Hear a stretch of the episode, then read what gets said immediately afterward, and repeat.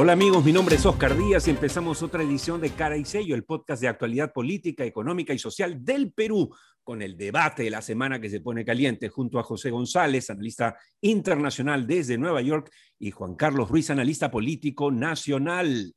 A menos de 40 días, 35 días de las elecciones, increíble. Bueno, tres temas hoy, empezamos con el primero. La derecha entra en pánico ¿no es cierto? Hablan de el repunte eh, de Porqui, digo, del candidato López Aliaga, em, ¿no? Y, pero, y, eso significaría más bien que, Keiko de Fuerza Popular estaría perdiendo eh, votación, pero mientras tanto ahí siguen adelante hasta que aparezca otra encuesta, Lescano, seguido por Verónica Mendoza, que se siguen quitando votos, aunque todo parece indicar que más a favor de Lescano que de Verónica. ¿Cómo ves en este momento la foto, Juan Carlos Ruiz? Tal cual, eh, como la describes. Es decir, hay una concentración, o parece haber una, una concentración muy fuerte en eh, función al, candidato López Aliaga, eh, en desmedro del voto de Keiko Fujimori y de Soto. esta, además, la semana pasada, este gesto de Hernando de Soto de dar su apoyo eh, que después dijo que sí, pero no, pero, pero, pero fue, fue y lo abrazó y le dio su apoyo en la puerta del Jurado Nacional de Elecciones a, López Aliaga para que siga en carrera, eh, ha significado que López Aliaga se convierta en esa figura que condensa mejor que otros, y mejor que, que Keiko y mejor que, que, este, que Soto, ese espíritu de voto de, de, de un grupo de grupos de poder económico, de grupos de poder eh, Un Bolsonaro criollo, digamos. Sí, que quieren mantener privilegios de siempre y que obviamente necesitan a un representante que hable fuerte, que no tenga eh, pelos en la lengua. Así como en su momento, así como en su momento también el PPCUI ayudó a, digamos, a graficar la candidatura de eh, PPK, parece que el Porqui también lo ayudó a... Sí, Ahora, lo está acercando, no sé si será suficiente para ganar la elección. No, claro, claro. Lo, está consolidando como ese representante que el bloque de derecha necesitaba para tener un actor importante en la escena política y electoral. Ahora, Juan Carlos, si, si López Aliaga sube, aparece y sigue subiendo, eh, y representa esos intereses conservadores que quieren recuperar un pasado que ya fue, ¿por qué el pánico? Si es que tienen un candidato, si es que ese candidato podría o no tener opciones de pasar a segunda vuelta, ¿por qué están en pánico? Yo creo que porque son, o sea, son también conscientes de que no tiene pues esas condiciones para poder representar alcanza. a ese voto joven, a ese voto femenino, a ese voto popular que evidentemente este candidato no representa. Es decir, el voto limeño o tener un buen porcentaje del voto limeño no significa tener la representación del país.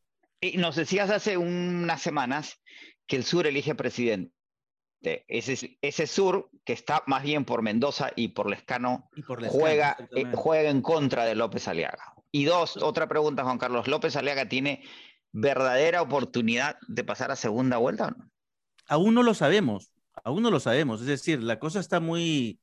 Es que lo, que pasa es que ahora las encuestas que lo ponen eh, en, primer puesto, digamos... Son truchas.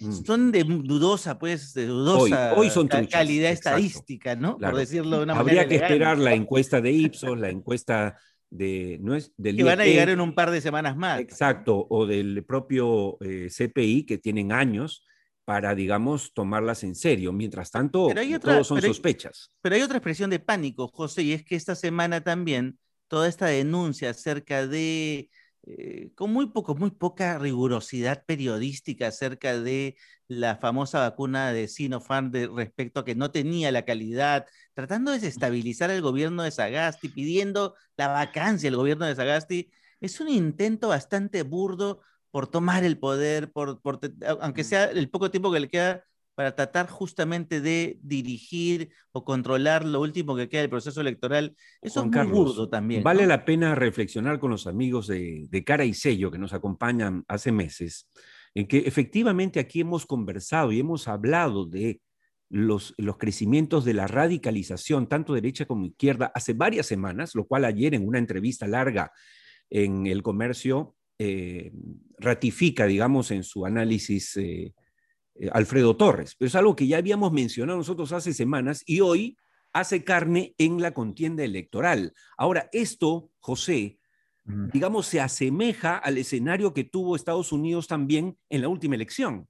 Es correcto, con Trump y el que tuvo Brasil con Bolsonaro y el que tuvo Europa en un ciclo electoral ya hace cuatro, seis, cinco años, donde Merkel decía que lo que más le atemorizaba eran los nacionalismos de derecha, que llegaron a ser gobierno, pero que tuvieron una vida muy corta. Si el Perú eligiera un candidato de derecha extrema en este ciclo, estaría fuera de ciclo, porque más bien el ciclo latinoamericano, norteamericano, con elección de Biden, europeo, es elegir gobiernos progresistas y definamos progresismo como, como gobiernos que devuelven al Estado como árbitro entre lo social, lo privado y lo público. No son socialismos, porque el progresismo no es ideológico, es al revés, es muy pragmático y lo estamos viendo en Bolivia, en Ecuador.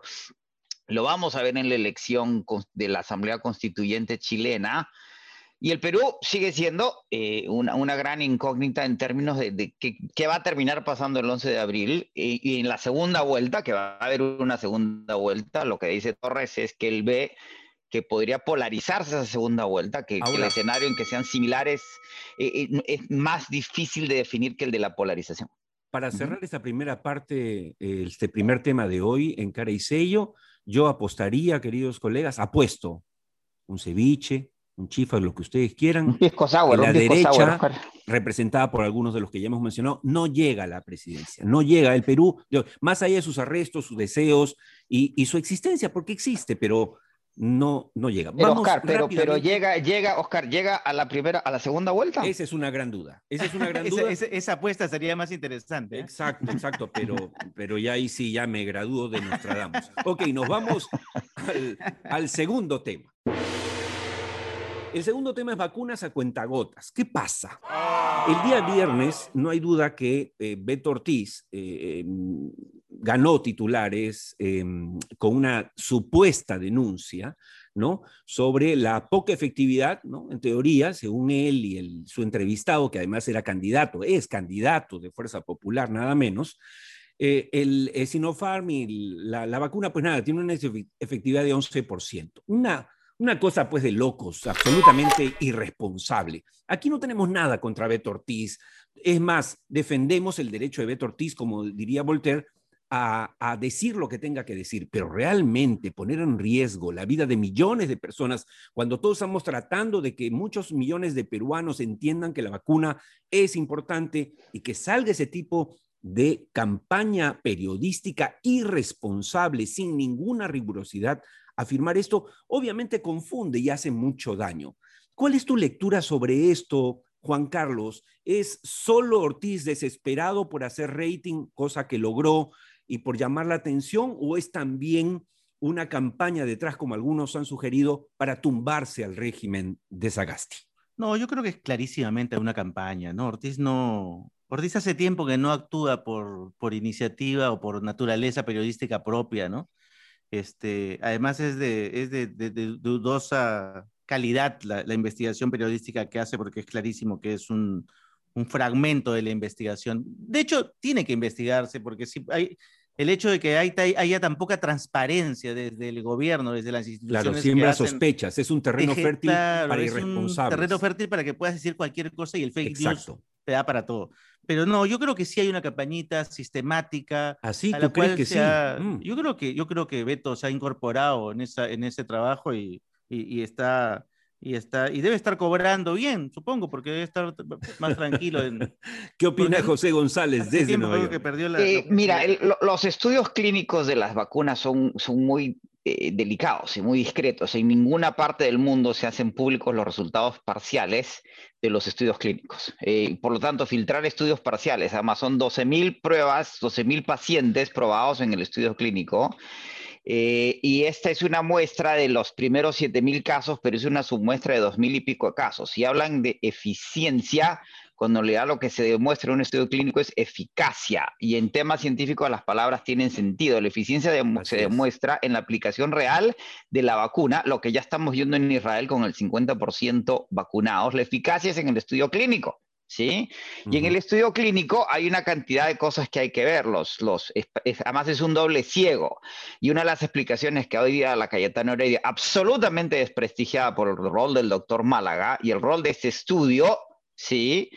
Es, es, un enredo, pero lo, lo, que queda claro es que esos resultados parciales han sido muy manipulados. Y por otro lado, uno no puede hacer estudios clínicos en cada país de cada vacuna sino aceptar los otros estudios clínicos de otros países, que en el caso de la vacuna eh, de China existen en otros países. ¿Por qué la vacuna china? Porque los chinos han sido poco transparentes de cara a sus estudios clínicos con los rusos, comparadas a las vacunas occidentales por razones más o menos obvias. Ahora, lo que sí queda claro es que China, que está buscando un lugar preponderante en el mundo por su hegemonía, eh, que ya es más o menos inevitable, no se va a arriesgar, uno, envenenar a los propios chinos. Dos, envenenar a peruanos, argentinos, brasileños con una vacuna que no funciona, más aún en una presidencia como la de Xi, Xi Jinping, el presidente chino, que está buscando reafirmar el prestigio chino. Y las demostraciones en otros casos clínicos demuestran que la vacuna tiene los niveles de eficiencia, no los de Moderna ni los de Pfizer, pero sí los de Johnson Johnson. E, está en línea, ¿por qué? Además, porque es una vacuna exactamente bajo el mismo esquema tradicional de, virus debilitado o fragmentado que tiene la de Johnson Johnson. Es absurdo creer que la vacuna tiene niveles de eficacia tan bajos como del 11 o del 33%. es, realmente absurdo. Y además no es casual, Oscar, y además no es casual que, en el, que en la denuncia y que participa Denuncia entre comillas. claro, la denuncia entre comillas participa el, el, jefe de campaña de salud de Keiko Fujimori. Exacto. Está involucrado, o sea, demasiado, demasiado, demasiado obvio también, ¿no? Pero como tú dices, Juan Carlos, con mucha lucidez, en, en, en, esta incertidumbre, en este desprestigio de las autoridades políticas, ministros, presidentes y por supuesto ya la cereza en la torta de los científicos peruanos, sale cualquier irresponsable en busca de rating, en busca de fama, y te, y te inventa cualquier cosa, y la gente, no toda, pues, pero hay gente que los cree, le cree, es, increíble. Pero así estamos, amigos, y en todo caso el tema de las vacunas que hemos tocado es para que entendamos y seguiremos repitiendo que más allá de la vacunación, que como bien ha indicado José González, miren ustedes amigos, en Israel, que tiene menos población que Lima, y que está haciendo un trabajo espectacular, solo han llegado a vacunar a la mitad de su población. O sea, hay, hay, dos temas, hay dos temas, Oscar, que nos deberían preocupar sobremanera. Uno es, bueno, es verdad que es un tema mundial, pero igual a septiembre de 2021 solo tenemos asegurados, y hay que acelerar los procesos de negociación y contratación, 7.8 millones de vacunas en el Perú. Así es. Y el segundo tema es que Brasil, a Brasil se le ha ido de las manos el tema de las estrategias de vacunación y todo, y la OMS ha alertado ayer ya que es un foco potencial de generación de posibles brotes distintos y de posibles generación de distintas eh, mutaciones y podría convertirse en un foco mundial de generación de nuevos casos y nuevas mutaciones que podrían poner en peligro a nivel mundial a la especie humana. Eso es mucho más peligroso y no le estamos poniendo el... Pero ahora hay que poner en contexto también el tema de las vacunas, porque necesitamos vacunar al 85% del 7.700 millones de personas a nivel global. Esto se sabía que iba a ser un problema logístico. E, en el mundo se producen 3.000 millones de vacunas al año para todas las enfermedades existentes, el mayor productor de vacunas en el mundo es India. India no va a dejar de producir las otras vacunas por producir solo estas vacunas. Eso lo veíamos venir en Estados Unidos, con todos los recursos que tenemos, con, con todas las licencias que tenemos, solo se ha vacunado el 15% de la población. ¿Sí? Eh, la vacunación aquí no se espera que se consolide en los adultos mayores, sino hasta septiembre, diciembre, y ahí vamos a empezar a vacunar adolescentes y después niños a partir de febrero del próximo año. Y en el camino, las mutaciones eh, van a hacer que cada sea más difícil alcanzar, alcanzar a la enfermedad. Y recordemos que las vacunas son eficientes entre el 76 y el 95%. Es decir, eh, entre el 24 y el 5%, la vacuna no les va a servir. Vamos a tener, y, si lo calculamos por 7.700 millones, vamos a, la, la enfermedad no tiene solución vamos a tener que vivir cuidándonos de ella por, por décadas. eso también hay que tomarlo en cuenta y ponerlo en perspectiva. Correcto, y tampoco tenemos que destruir las autoridades en el Perú por algo que es un fenómeno global. De nuevo, mal de muchos, consuelo de tontos. Sí, sí, pero es que somos muchos y somos todos tontos. Pongamos las cosas en perspectiva y no, destruyamos lo, lo que estamos buscando construir. Y rápidamente nos vamos al tercer y último tema antes que nos gane el tiempo en tu cancha, José González. Proyecciones económicas mundiales, no podemos dejar de analizar lo que pasa en el mundo y lo que puede pasar en el Perú, porque la economía significa empleo, el empleo significa su subsistencia, ingreso familiar. ¿Cómo vamos? Todo depende, como dice el Fondo Monetario Internacional en su última actualización de hace unas semanas, eh, en asistencias fiscales y procesos de vacunación. Esas son las claves para que la economía no solo rebote este año, sino que se recupere en años ulteriores. El gobierno, la administración Biden, la mayoría demócrata en el Congreso norteamericano aprueba el tercer paquete fiscal norteamericano por 1.9 billones de dólares en líneas partidarias, pero eso nos da un nuevo aire, una nueva comodidad para seguir avanzando en lo que se consolida el proceso de vacunación. En el caso del Perú es exactamente lo mismo. La República acaba de volver a colocar 4 mil millones de dólares en deuda en tres tranches, eh, sobre demandada si no me equivoco, cinco veces, diez veces. El Perú sigue siendo muy buen crédito, es uno de los pocos países que se espera mantenga su grado de inversión este año, dependiendo de la elección del 11 de abril, del gobierno el 28 de julio y lo que haga o deje de hacer en la segunda mitad del año ese grado de inversión podría o no perderse el próximo año. Lo, que sí es evidente es que Panamá y Colombia podrían perder su grado de inversión este año por cuestiones eh, consecuentes a la pandemia. La clave en el Perú es que ese rebote, que va a ser muy, muy robusto, se espera que Perú crezca 9-10% porque cayó entre 12 y 15% el año pasado, se mantenga hacia adelante y eso va a depender de decisiones de gobierno y la colaboración del sector privado eh, en función de esas decisiones en lo que se llama hoy desde los Estados Unidos el nuevo contrato social entre lo público, lo privado eh, y lo social hacia adelante, que sin eso no podemos recuperar los niveles de crecimiento que teníamos hasta febrero del año pasado. El menos 3% de crecimiento estimado para este año, gracias al rebote que va a haber, de todas maneras es frágil teniendo en cuenta quién gane las elecciones, Juan Carlos. Tu último comentario. Es correcto, porque como decíamos y lo, venimos sosteniendo desde los pocas anteriores, gane quien gane. La norma a partir de ahora política va a ser que vamos a tener a un presidente tan débil que va a tener un Congreso tratando de, vacarlo todo el tiempo y vamos a tener un presidente tratando de, de cerrar un Congreso diverso que no va o que va a tratar de ponerle la línea siempre. Entonces, ante esa situación tener una economía lo más estable posible, lo más, lo más sólida posible, es lo único que le va a poder dar cierta estabilidad a esa inestabilidad política que va a ser la norma hasta que nazca o veamos por casualidad nacer una nueva clase política o un nuevo liderazgo político que esperemos la generación bicentenario empiece a dar luz lo antes posible. Y con esa reflexión nos vamos. Gracias a José González y Juan Carlos Ruiz a ustedes también, amigos, por acompañarnos y a ambos por sus opiniones siempre bien informadas. Esto fue todo por hoy en Cara y Sello, el podcast de actualidad política, económica y social del Perú. Recuerden, ojo, que nos encontramos en cualquier momento del día y de la noche en Spotify o iTunes, salvo mejor opinión.